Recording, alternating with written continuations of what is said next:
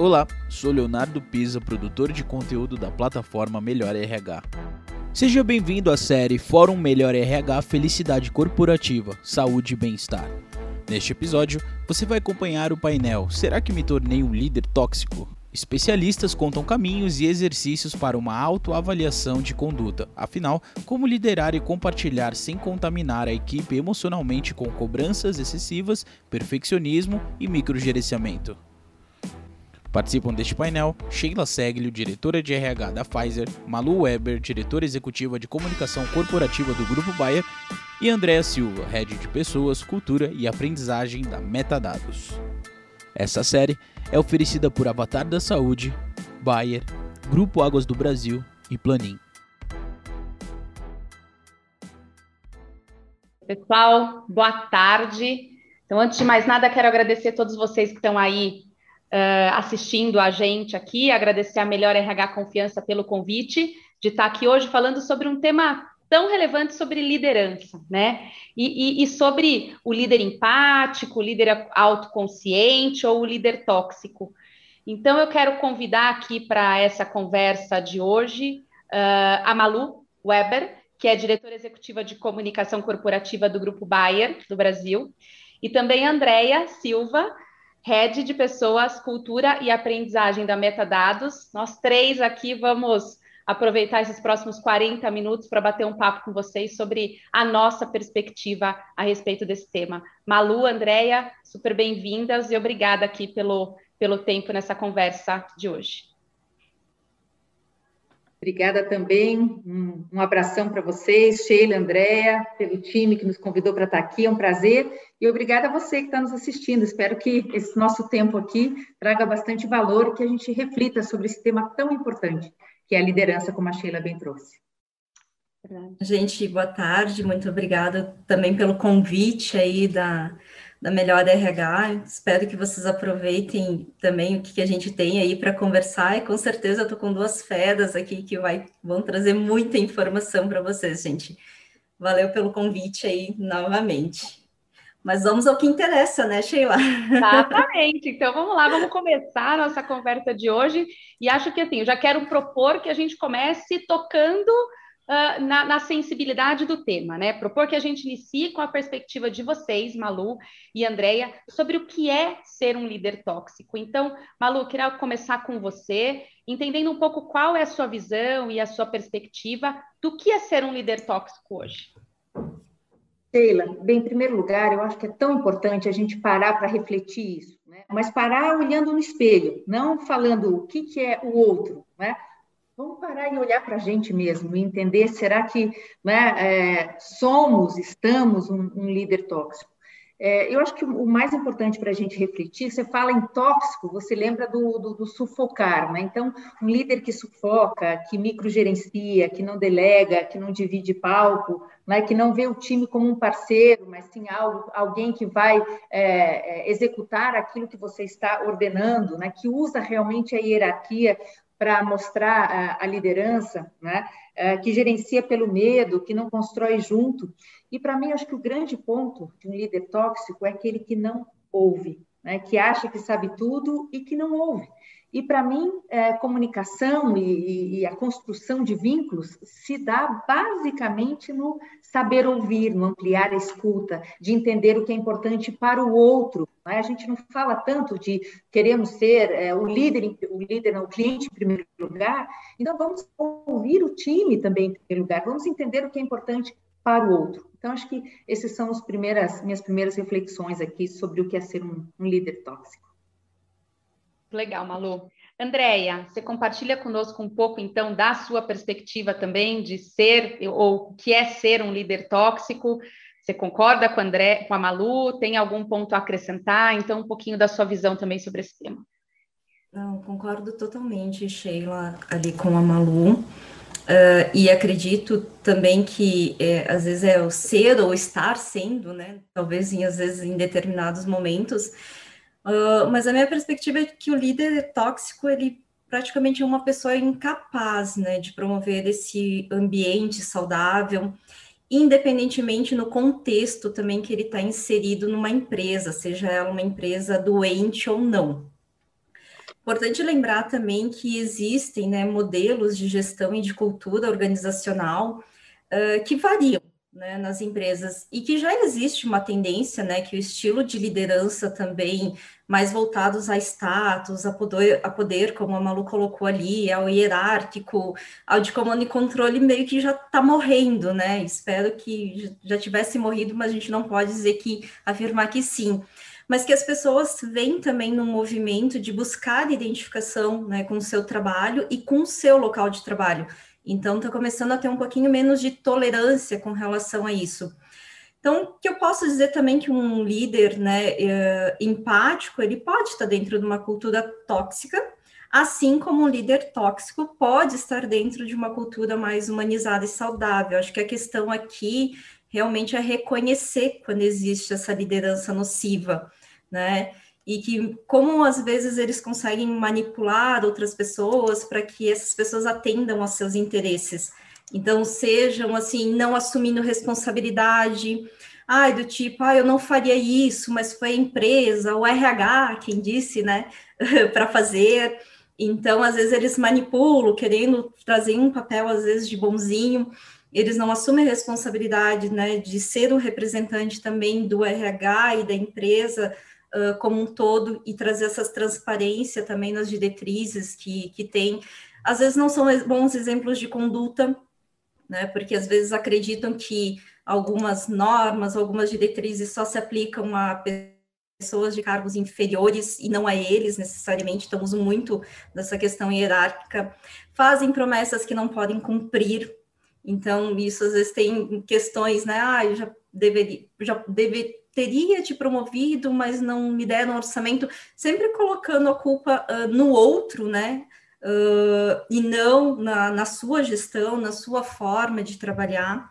Às vezes, né, exigem essas entregas com prazo impossíveis, mas às vezes são aqueles chantagistas emocionais que eles, que eles buscam esse acolhimento e vão lá e dão excesso de trabalho para as pessoas estão mais preocupados, às vezes, com o como do que com o resultado. Então, é aquele comando e controle, como a Malu bem colocou, né? Uh, o que está fazendo? Falta quanto? Demora quanto? Uh, são pessoas que às vezes são mais implacáveis com os erros, né? Então, quando erra, a culpa é sempre de outra pessoa, então não assume esses erros, assim como também não perdoa erros das equipes, né? Centralizam toda e qualquer decisão, liberdade zero, né? Às vezes para a equipe para poder inovar, testar, errar, acabam fazendo micro gerenciamento de tudo que está acontecendo. E nos casos, acho que mais complexos, assim, eles têm até desvios de comportamento, né? Às vezes até questão de ciúmes de outras pessoas, da própria equipe, de manter aquele status de poder, querendo estar sempre nos holofotes, dizendo até que, às vezes, ideias bem-sucedidas que foram partido do time podem ser suas, uh, o medo de perder essa posição adquirida. Então, aqui são algumas situações, assim, que às vezes, né, uh, são pessoas que normalmente uh, são respeitosas, enfim, com os seus, né, com seus próprios líderes, mas manipulam, né, as equipes para que trabalhe em prol de todos os seus endereços, interesses, né, particulares às vezes, não é nenhuma questão assim organizacional. E do contrário, né, um líder empático para mim, seria o oposto disso, seria aquela pessoa que cria né, essas condições de respeito mútuo, de transparência, de diálogo, de segurança psicológica, uh, que consegue reconhecer e reverter as situações nocivas né, no ambiente, que possuem essa consciência de que o papel principal deles é auxiliar as pessoas a se tornarem melhores, mas assim como fazer a sua própria autoanálise, né, e análise do ambiente que está também criando uh, ao seu redor. Então, eu tenho, acho que essas considerações, assim. Muito legal, Andréia, muito bacana, Malu. Eu acho que, para acrescentar, talvez, eu só acrescentaria que muitas vezes a gente a gente, quando a gente pensa no líder tóxico, né, e acho que essa reflexão que a Malu convidou a gente a fazer, a gente remete isso a extremos, né, a uma liderança extrema, uma liderança às vezes assediadora, mal intencionada, e, e, e, na verdade às vezes a questão é muito é muito mais sutil, né? Eu acho que conforme uhum. vão passando, a gente vai crescendo na carreira e a gente vai se tornando líder e quanto mais sênior esse líder é, mais impacto ele gera na vida do indivíduo, né, na vida do outro, na vida das pessoas. Então, acho que às vezes é muito, muito sutil essa questão da empatia ou não, essa questão da toxicidade ou não, porque ela está relacionada às vezes com os nossos próprios valores ou com a nossa forma de pensamento, que não é a forma, a única forma de pensamento que existe, o único valor correto que existe, né? Então acho que essa reflexão da gente o tempo inteiro uh, está se testando, está buscando um pouco entender o impacto que a gente causa no outro, é o que vai gerar essa empatia ou vai gerar essa toxicidade num, num líder, né? Além de todos esses, esses elementos que, que vocês trouxeram. E acho que aí, baseada nessa perspectiva que a gente está discutindo, eu acho que a pergunta que fica aí, a reflexão, até que a Malu já convidou a gente a fazer, é uma reflexão bastante individual de se eu sou ou eu estou um líder tóxico, né? Ou em que momentos eu, eu sou mais tóxico ou menos tóxico. Então, André, agora queria começar contigo e perguntando para você que insights você pode trazer uh, eh, para a gente aqui é, de como nós, líderes, podemos fazer essa autoavaliação uh, né, individual para tentar entender um pouco uh, sobre o nosso comportamento e como ele é percebido pela, pela nossa organização. Né? Uhum. Uh, certo, Sheila. Bom, aqui eu, eu trago algumas, alguns itens, talvez, que, que vêm à mente, assim, de estar tá, tá buscando, né, uh, junto às equipes, talvez, eu acho que um item essencial, que é a confiança. E aí a gente tem que estar tá se perguntando, assim, estamos nos relacionando, né, com essas intenções positivas, de realmente estar tá crescendo em conjunto, estar tá auxiliando as pessoas, é, dando a liberdade né, e a responsabilidade, que eu entendo que aqui são uh, moedas, né, são dois lados da mesma moeda. Então, eu acho que trazer isso para si, dizer o seguinte, gente, eu confio nas pessoas com quem eu me relaciono, na minha equipe, no meu time, e é trazer isso para o dia a dia, né? Porque se a gente não, não conseguir se libertar né, daquele comando, daquele controle, a gente não vai estar tá, de fato fazendo isso. Uh, a mesma coisa seria na questão da informação e da tomada de decisão.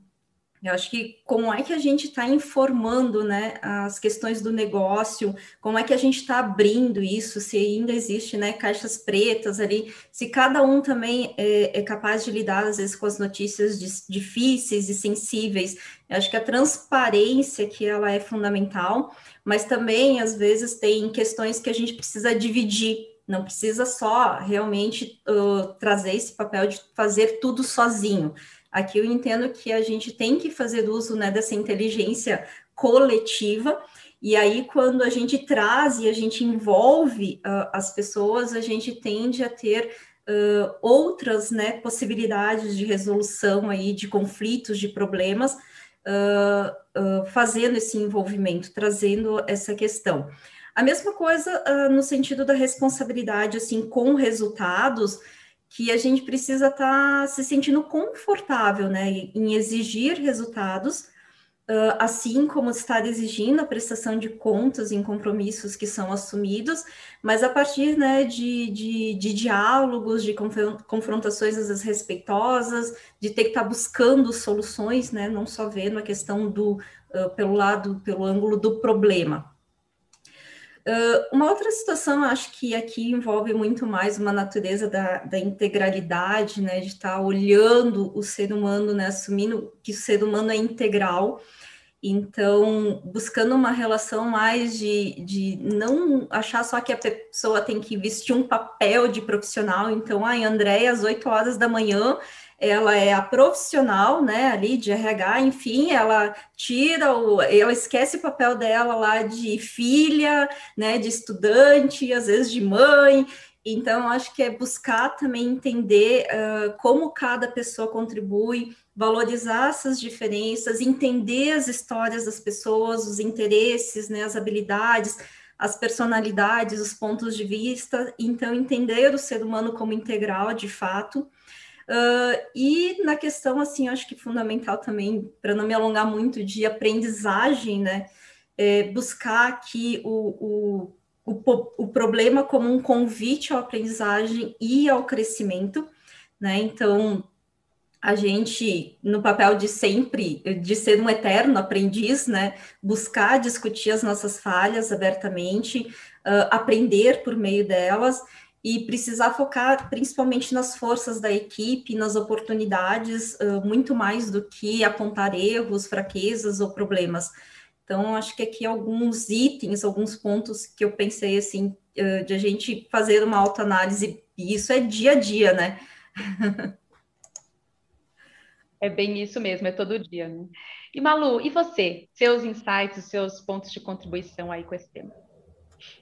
É, eu, eu, gostei muito do que a Andrea falou, de que, na verdade, a gente precisa estar pensando sobre isso o tempo todo. Né? Não é numa reunião de final de ano, não é depois, puxa, agora terminou o ano, eu vou pensar como é que eu posso melhorar. Não, a gente precisa ser readequado o tempo inteiro.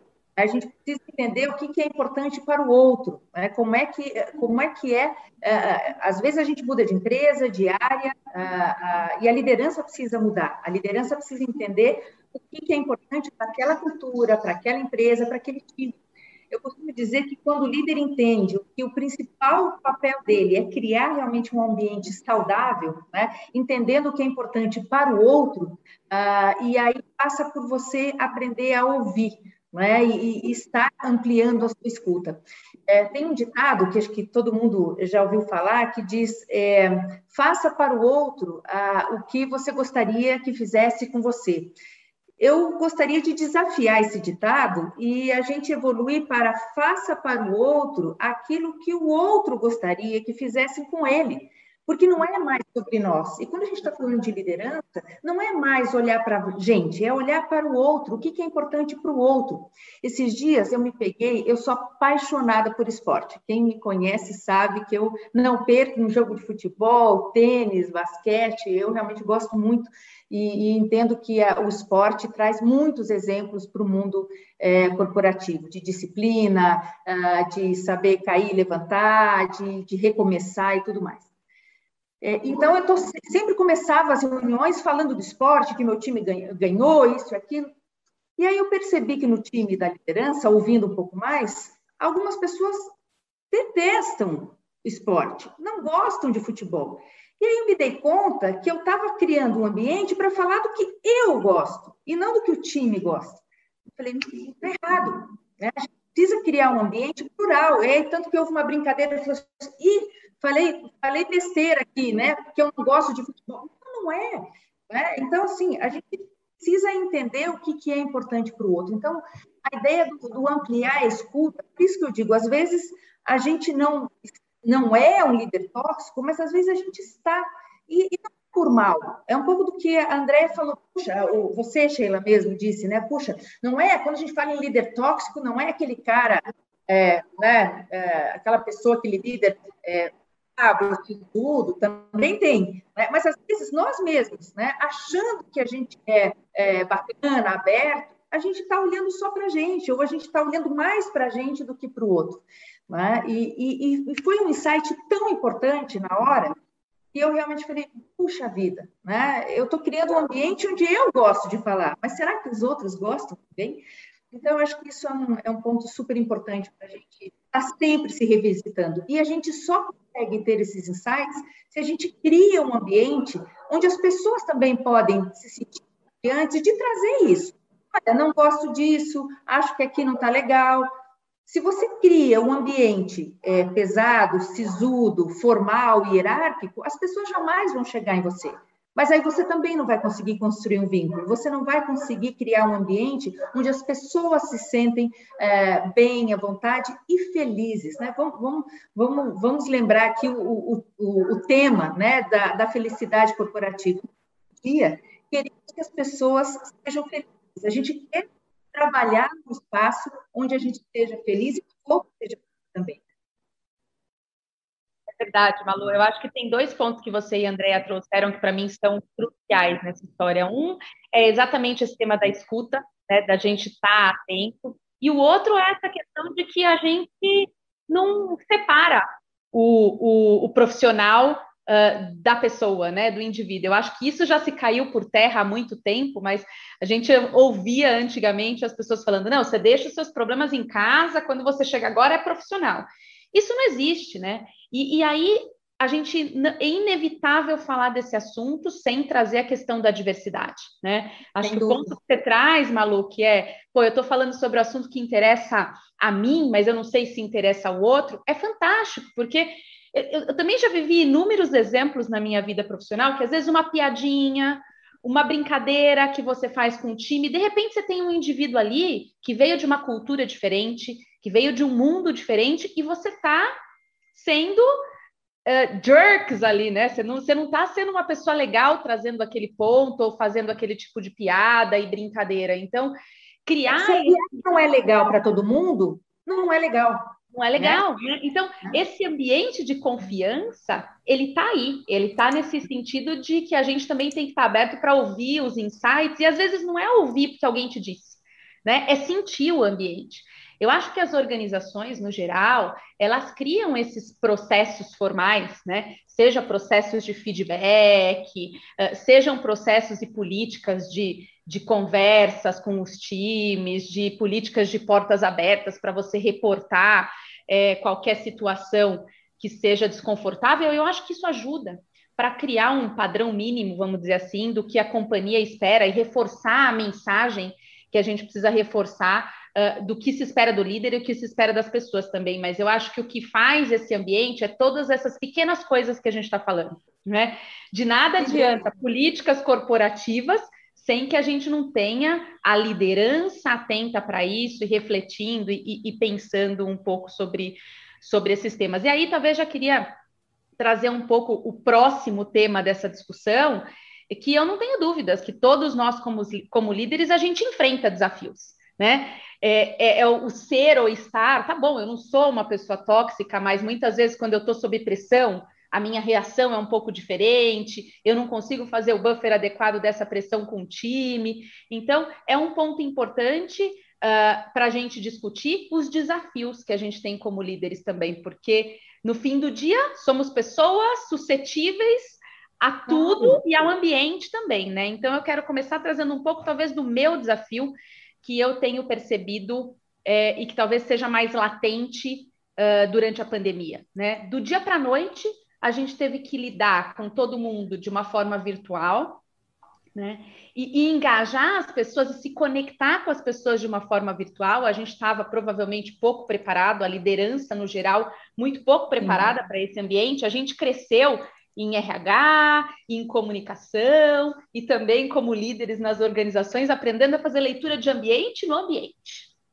Então, é. é no momento do cafezinho, né? É no momento do almoço, é no momento de uma interação ali, numa reunião, num assunto que está mais quente. E aí, quando você vai para esse ambiente 100% virtual, acabou. É mais fácil fazer um poker face quando alguma coisa te incomodou. No ambiente virtual, você fecha a câmera, né? Então é muito mais fácil a gente se esconder dos sentimentos nesse ambiente é. virtual e também é muito mais fácil, mais difícil para a gente como líder fazer essa leitura de como as coisas estão. Então esse tem sido um desafio uh, para mim pessoalmente de como encontrar formas e caminhos de me conectar com o meu time, mas também com os meus pares, de uma forma que não seja mais uma reunião de trabalho, de uma forma que a gente consiga ter né, esse ambiente do cafezinho. E aí tem coisas muito simples. Então, queria compartilhar uma coisa muito simples que eu tenho feito, que às vezes, quando eu percebo que eu estou me distanciando muito, é marcar no fim do dia 15 minutos num café, né? Ou com um café virtual, com, com, uma xícara de café, ou às vezes com aquela pessoa que você tem um pouco mais de intimidade, já passou do horário do expediente, com uma taça de vinho, para se conectar mesmo, porque tem sido muito difícil a gente manter essa conexão nesse ambiente tão virtual e a gente manter essa informalidade que era tão saudável para as relações nesse ambiente virtual, né? E aí, Malu, queria ouvir um pouco de você, que além de tudo, está de casa nova, né? No meio é dessa pandemia. Então, que desafios você tem enfrentado com, com relação a isso nesse sentido? É, eu cheguei na Bayer há exatamente um ano, né, em, em agosto é, do ano passado, totalmente virtual, é, o que é um grande desafio, especialmente para quando você está chegando numa, numa empresa, é, como é que a gente constrói confiança à distância, ainda, ainda mais no, na nossa área né, de comunicação. Eu não conheço meu time todo ainda, né? A gente não tem, a gente brinca que brinca não, na verdade a gente já combinou uma festa junina, seja lá que mês que vai ser, onde a gente vai abraçar, encontrar e, e realmente é, construir vínculos é, é, mais no, no, olho no olho. Eu, eu realmente acredito que não há nada mais poderoso do que o olho é, no olho. E, e, é, e, realmente é um desafio. Na verdade, todos nós fomos pegos de surpresa para entender como é que a gente constrói esses vínculos né, é, no dia a dia de uma forma absolutamente virtual. Minha vontade era pegar minha botina, ir para o campo, né, conhecer é, o mundo do agro, da farma, do consumo, que são três áreas de negócios novas para mim também. Né? É, eu venho de, uma, de outros negócios diferentes, distintos. Então, aí mais um motivo para você é, investir muito tempo ah, na, ah, na construção de, de relacionamento com seu time, porque é ele que vai, especialmente, te ajudar a entender como funciona a companhia. Né? Você não pode achar que você sabe mais do que eles ou que você tem a pretensão de chegar sabendo você não sabe nada, né? quer dizer, você realmente precisa ouvir. Então, uh, acho que a primeira dica é investir mais tempo uh, nessas conversas, né? nesses diálogos, nesse, nesse café virtual. A gente também, é, por enquanto, não pode encontrar. É, é, presencialmente, né? Então a gente realmente tem feito, ou às vezes são é um café para a gente falar sobre uh, sobre o dia a dia, o que, que você tá, o que, que você toma no seu café, se você põe leite, se você põe chocolate, uh, o que, que você está fazendo, para a gente falar, para a gente construir vínculos pessoais, muito mais profissionais. Tem as reuniões onde a gente realmente é, é, discute o negócio, as nossas metas, o, a, os desafios né, de, de, cada um, a, o, o, foco daquela semana, mas tem reuniões específicas onde a gente não vai com uma agenda, a gente quer falar é, do dia a dia, a gente tem uma, uma a gente chama do desafio da sexta-feira, onde a gente compartilha algo que, que é importante ou, ou é, é, é, é engraçado para cada um. Então, por exemplo, que, que sapato que você está usando hoje? Aí tem de tudo, tem que estar tá descalço, que está de chinelo, outro que está é, com uma, uma meia divertida, né? O, a, a, última sexta-feira falamos sobre gratidão. O que, que é importante para você que você gostaria de, que você é grato? Uns falaram da foto da família, eu falei da, da, da, tecnologia, que graças a Deus eu posso ver meu filho todos os dias que mora nos Estados Unidos. Uh, o outro falou uh, de, puxa, do, dos amigos que eu tenho. Então, você vai criando espaços também mais informais, onde você vai uh, tentando diminuir essa pressão. A gente não pode subestimar, pessoal, que a gente está vivendo um momento muito difícil né? é, onde a gente precisou aprender a, a, conversar por internet, que muitas vezes não funciona, uh, que cai, às vezes está mudo, uh, às vezes. Não, esses dias eu estava dando uma aula, eu consegui me derrubar da aula. Eu, dando aula, me derrubei da aula. Né? É, então, é, realmente a gente tem que contar aí que muitas vezes com uma, um sistema é, de tecnologia que nem todos estávamos prontos. Né? Mas eu acho que a grande dica é essa, é, é como que a gente amplia escuta e, de novo, entende o que é importante para o outro. Normalmente a gente pergunta, qual é o desafio da, da dessa sexta-feira? Né? Eu comecei com uma, uma dica, mas agora, normalmente, quem dá a, a sugestão do que, que, brincadeira vai ser na sexta-feira é do, do time, né? E, e, não da gente. E é isso. Quando a gente amplia a nossa escuta, quando a gente, quando a gente realmente, genuinamente quer ouvir o outro, né? E, e, nesse sentido, respeitar o que o outro pensa e cuidar, de novo, você tira o foco de você, e aí eu volto de novo com, com a, o exemplo que eu dei do futebol, porque assim, é uma questão de respeito, de cuidado com o outro também. Poxa, vamos falar daquilo que é bacana para o para, para as pessoas também. Né? Então, é, é, uma questão de, de cuidar, não é? de, de olhar para o outro com um olhar mais empático, como a Andrea falou, né? entendendo ah, as relações e entendendo o que é importante ah, para o outro em primeiro lugar. Legal, muito bacana. Obrigada pelas dicas. Andréia, e os seus desafios? O que, que você tem vivido aí desse, desse seu lado? Gente, acho que a Malu uh, e você ali, Sheila, resumido muito bem, né? Essa questão, principalmente na, questão pandemia, da questão remoto, né? Da distância, de conseguir manter uma conexão com as pessoas, manter um engajamento. Uh, eu acho que, assim, quantas reuniões de cafezinho a gente uh, tinha no dia a dia, né? Quantas reuniões dessas foram feitas? A gente vê que existe aquela preocupação assim, ah, tá todo mundo trabalhando, coisa e tal, mas quando existiu presencial, tinha também muito essa questão assim, ah, se encontramos no cafezinho, ali já virava uma reunião, já virava assunto, já virava notícia do dia, e a gente acabou perdendo um pouquinho, né, disso quando a gente fala na questão do, do remoto, né, eu acho que essa é a primeira questão, assim, principal, onde as pessoas sentem falta, e aí eu acredito que esse líder ele tem que estar tá muito atento, ele tem que estar tá muito presente, ele tem que estar tá buscando, assim como a Malu colocou, né, essas informações do que, que a equipe está precisando, do que, que o time está né, tá sentindo.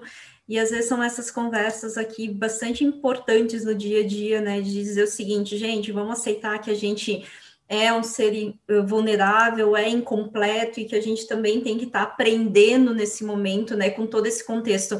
O RH, eu acho que ele virou assim o centro, né? Eu acho que antes na, na, na palestra anterior ele estava no meio do furacão, né? Quando a gente falou na, na pandemia, e aí tudo veio para o RH, e aí eu entendo também que a gente tem que, que trazer não só esse olhar, mas a gente também tem que ter esse olhar para nós mesmos, né? Acho que foi falado muito na questão assim resiliência, né, perante adversidades, tomada de decisão, estabelecer limites, fazer comunicação assertiva. Acho que tudo isso o RH teve que dar conta. Mas eu trago também aqui, eu acho que um grande desafio e para mim é um desafio talvez mais pessoal de a gente também ter esse autoconhecimento, né, para conciliar essas exigências e responsabilidades aí com as emoções, com o bem-estar, com a saúde mental uh, inclusive lidar com essas pressões externas e internas, né? Muitas vezes a gente se perguntou assim, uh, como cuidar de outras pessoas se a gente não cuida de nós mesmos? Né? Então, o RH tomou para si, né, toda essa esse aparato de dar o apoio para todas as lideranças, de dar o apoio para todas as pessoas, mas também eu acho que aqui existe a palavra assim, autocuidado, né? Também de, de a gente trazer isso e aí, falando enquanto RH, mas eu digo assim, enquanto líderes também, né? De, de buscar esse, esse autoconhecimento aí para poder depois, então, ajudar e desenvolver outras pessoas. Uh, na empresa, até trazendo assim, a gente buscou muito né, questão, gente, como é que a gente engaja, como é que a gente sai só daquelas reuniões formais, aquelas que tem pauta, que tem assunto, que é projeto. Então, a gente veio muito buscando, assim, durante esse período, uh, buscando essas questões de pesquisas, né, tal, pessoal, o que, que vocês querem falar, como é que vocês querem, e tentando trazer uma interação maior.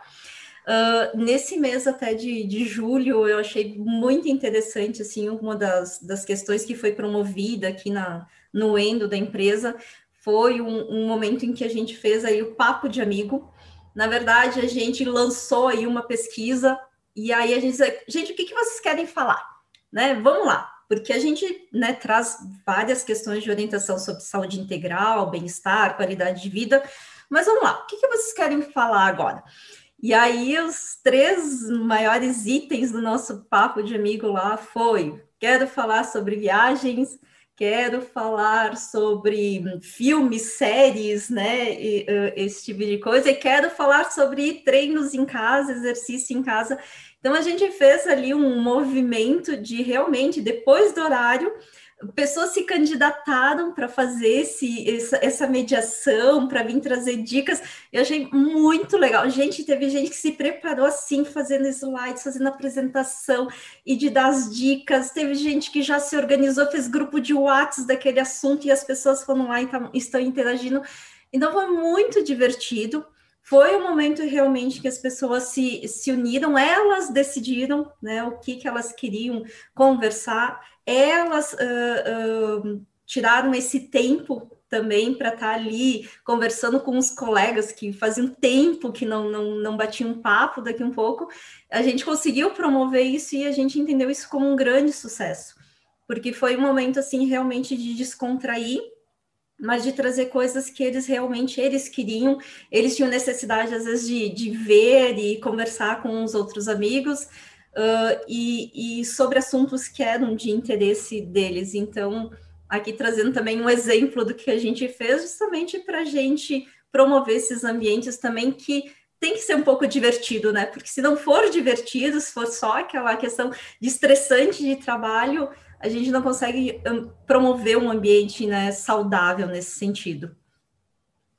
Aí. Muito legal, meninas. Eu acho que a gente está indo para o finalzinho, a gente tem cinco minutos aqui, porque senão os meninos vão ficar muito bravos, e a gente, três mulheres que adoram aqui falar, a gente passa esse tempo tranquilamente.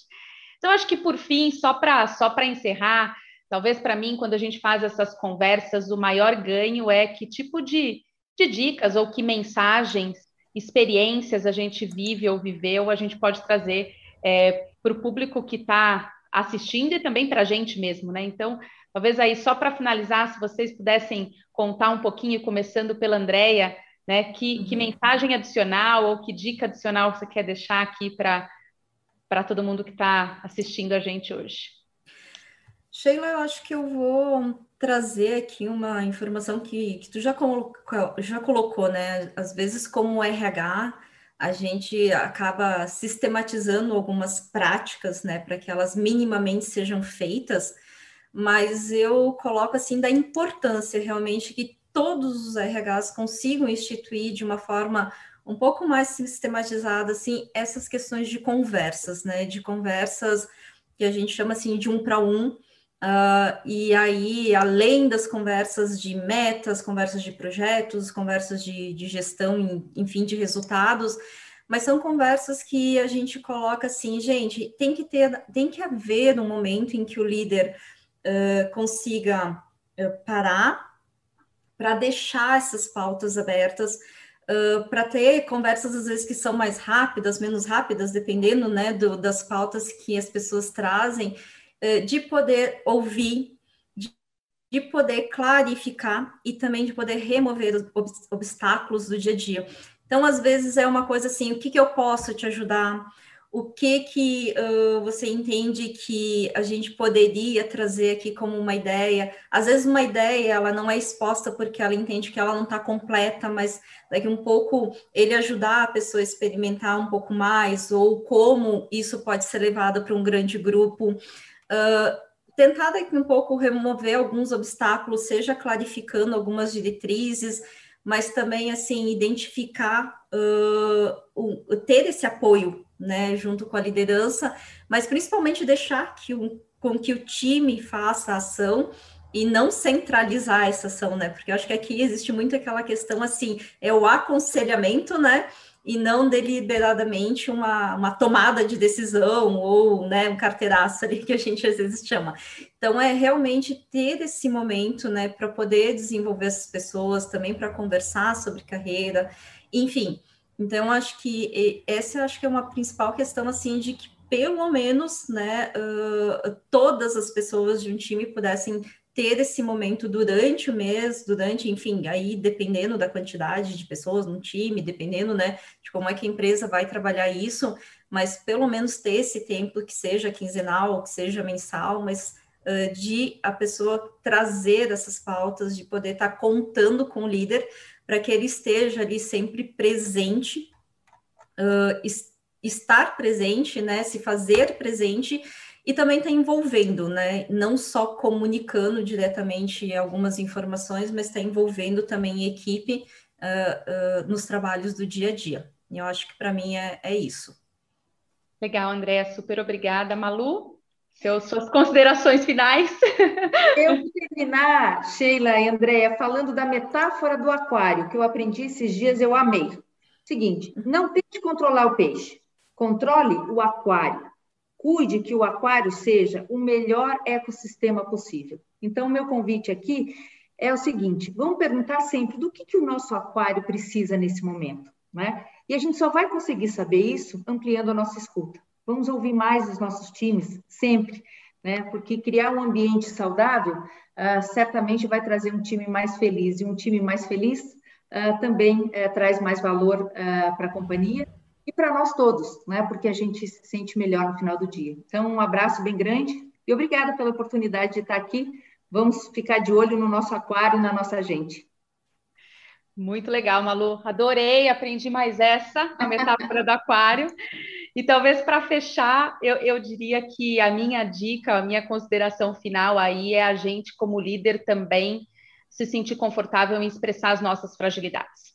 Não é porque a gente é líder que a gente sabe tudo, e acho que a gente. É, e eu não gosto dessa coisa de se igualar, porque para mim ninguém é inigualável ou ninguém é diferente, mas a gente faz parte desse ambiente, a gente faz parte desse aquário, desse ecossistema. Então, a gente também tem fragilidades, todos temos. Então, quando a gente traz as nossas fragilidades para a mesa também, isso ajuda ainda mais criar esse ambiente de confiança, né? Então, acho que, acho que é isso. Super obrigada também. Quero agradecer a oportunidade de estar aqui com vocês, meninas Malu, Andréia.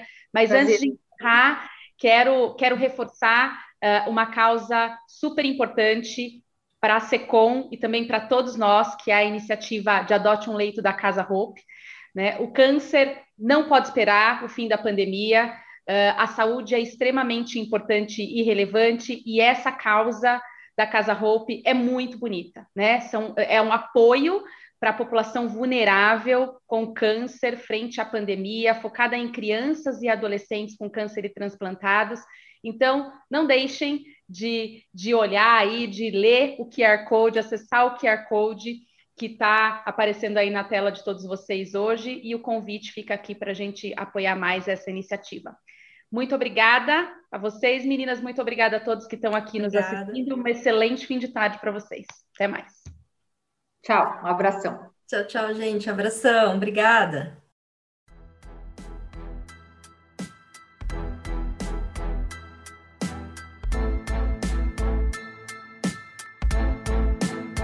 Você acompanhou mais um episódio da série Fórum Melhor RH Felicidade Corporativa, Saúde e Bem-Estar. Confira a série completa em 14 episódios. Até a próxima.